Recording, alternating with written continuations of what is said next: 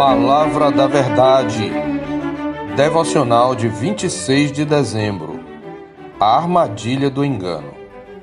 Perguntou-lhe Isaac, seu pai: Quem és tu? Sou Esaú, teu filho, o teu primogênito, respondeu. Então estremeceu Isaac de violenta comoção e disse: Quem é, pois, aquele que apanhou a caça e matrou-se? Eu comi de tudo antes que viesses e o abençoei, e ele será abençoado. Como ouvisse Esaú tais palavras de seu pai, bradou com profundo amargor e lhe disse: Abençoa-me também a mim, meu pai. Respondeu-lhe o pai: Veio teu irmão astuciosamente e tomou a tua bênção. Disse Esaú: Não é com razão que se chama ele Jacó?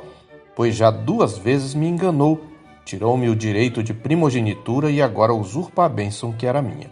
Gênesis 27, de 30 a 36a. Leia todo o capítulo 27. Entre os males que mais têm destruído vidas, o engano ou mentira certamente está no topo. Há o engano das drogas, as traições, o engano para subir na vida, as maracutaias políticas, o engano da sedução, etc. Embora tão nocivo, o engano é um expediente frequente em nossa vida. Por quê? Porque faz parte da essência do coração humano. Enganoso é o coração, mais do que todas as coisas, e desesperadamente corrupto. Quem o conhecerá? Diz Jeremias no capítulo 17, verso 9. As Escrituras ressaltam também qual é a trajetória de todo enganador. Mas os homens perversos e impostores irão de mal a pior, enganando e sendo enganados. Está escrito em 2 Timóteo 3,13. Todavia, afastar-se da mentira e do engano não é tão fácil. Vez por outra, caímos em sua armadilha, seja quando enganamos, seja quando somos enganados.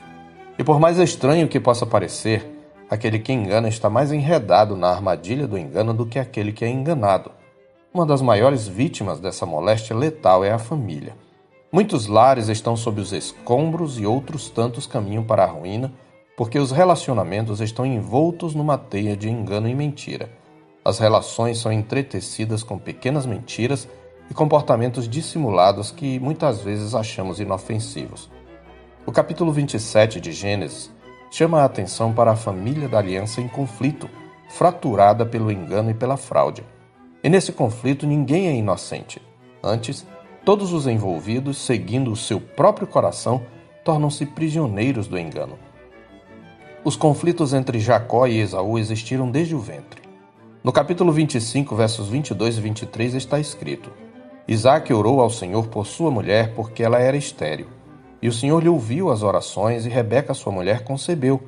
Os filhos lutavam no ventre dela. Então disse: Se é assim, por que vivo eu? E consultou ao Senhor. Respondeu-lhe o Senhor: Duas nações há no teu ventre, dois povos nascidos de ti se dividirão. Um povo será mais forte que o outro, e o mais velho servirá ao mais moço. Mas preferências familiares intensificaram o conflito. Isaac amava Esaú, porque se saboreava de sua caça. Rebeca, porém, amava Jacó, diz o capítulo 25, verso 28.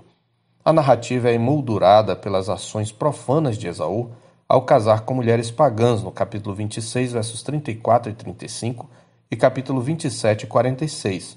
Por um repasto, Esaú vendeu seu direito de primogenitura. Ele desprezou sua herança espiritual eterna pelos prazeres transitórios do presente sua loucura é a semente da sua tragédia e suas escolhas trazem amargura até mesmo para seu pai, que o idolatra. Ainda que no futuro distante se revele perdoador de seu irmão, ele não é retratado como um homem que tem a fé sem a qual é impossível agradar a Deus. Como ressalta Bruce Waltke no seu comentário a Gênesis, Esaú reage ante o imediato sem reflexão sobre o futuro. Ele despreza seu direito de tomar parte do destino prometido de Abraão. Isaac, no entanto, teve sua cota de responsabilidade. Como herdeiro da aliança, ele deveria seguir os passos do seu pai na maneira como passaria adiante o legado da promessa aos seus filhos. Mas aqui ele caminhou noutra direção para a ruína da sua família. Ele demonstra negligência e teimosia. Negligência ao permitir a Esaú tomar esposas pagãs que se tornaram amargura de alma tanto para ele como para Rebeca, conforme o capítulo 27, versos 34 e 35. E teimosia ao abençoar Esaú, ainda que Deus houvesse dito quem era o escolhido. Isaac engana, portanto, antes de tudo a si mesmo.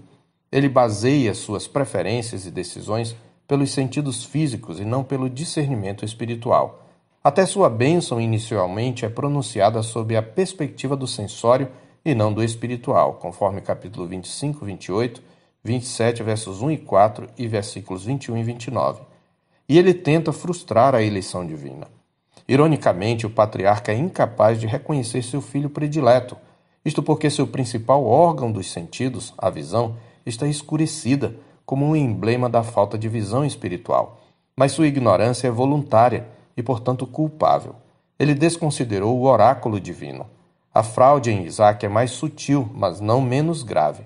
Ele planeja abençoar Esaú no privado, sem a participação do outro filho, num contexto em que a bênção era um ato público. Antes de ser enganado por outros, ele é vítima do engano do próprio coração. Como cabeça pactual, ele falhou vergonhosamente neste episódio. Rebeca, por sua vez, revelou-se uma manipuladora. Enganou o marido, induziu o filho caçula a enganar o pai em detrimento do mais velho, tentando ajudar o Senhor a cumprir seus decretos. Rebeca é uma mulher crente. Ela demonstra sua confiança nos oráculos de Deus. O problema é que ela quer conquistar os bens espirituais por meios carnais. Ainda que ela morra na fé, morrerá amargando os frutos de uma tragédia familiar. Por fim, temos Jacó, o trapaceiro.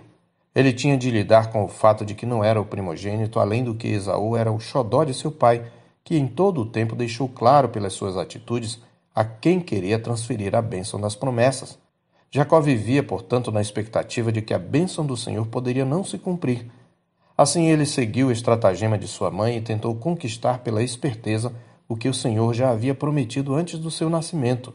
Em sua incredulidade naquele momento, Jacó achou que tinha que usar de astúcia para dar uma ajudinha a Deus na conquista da bênção. Como resultado, temos uma família dividida, fragmentada. No final das contas, todos tentaram enganar uns aos outros, esquecendo-se daquele a quem tinham de prestar contas e que ninguém pode enganar como ele diz em Jeremias 16, 17, porque os meus olhos estão sobre todos os seus caminhos, ninguém se esconde diante de mim, nem se encobre a sua iniquidade aos meus olhos. E no capítulo seguinte, eu, o Senhor, esquadrinho o coração, eu provo os pensamentos, e isto para dar a cada um segundo o seu proceder, segundo o fruto das suas ações. Capítulo 17, verso 10.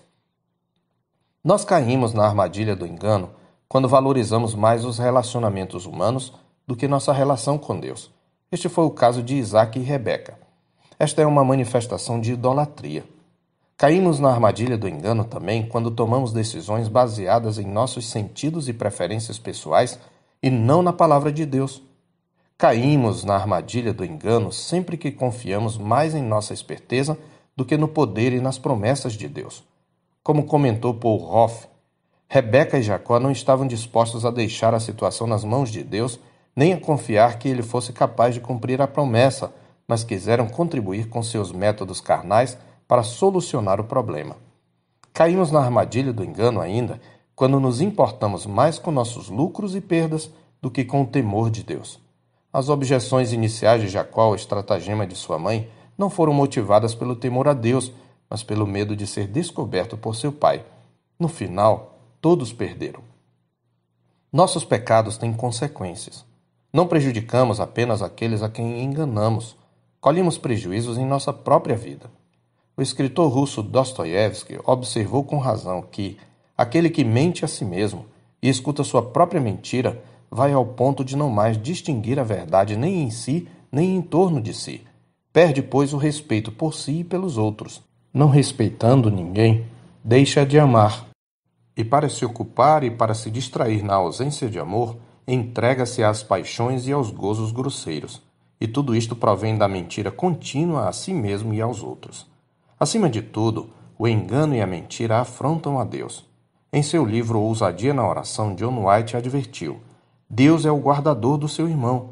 Ele é o Deus da jovem ou do rapaz que você seduziu, do vizinho que você enganou, do cliente que você tapeou, do cônjuge que você traiu e dos pais a quem você desonrou, escondendo seus pecados. Portanto, quando engana, você não apenas ofende o seu próximo, mas peca contra Deus. E acrescento eu, você também atenta contra a sua própria vida. Eu sou o pastor Marcos Augusto, pastor da Terceira Igreja Presbiteriana de Boa Vista, em Roraima. Tenha um bom dia na paz do Senhor Jesus.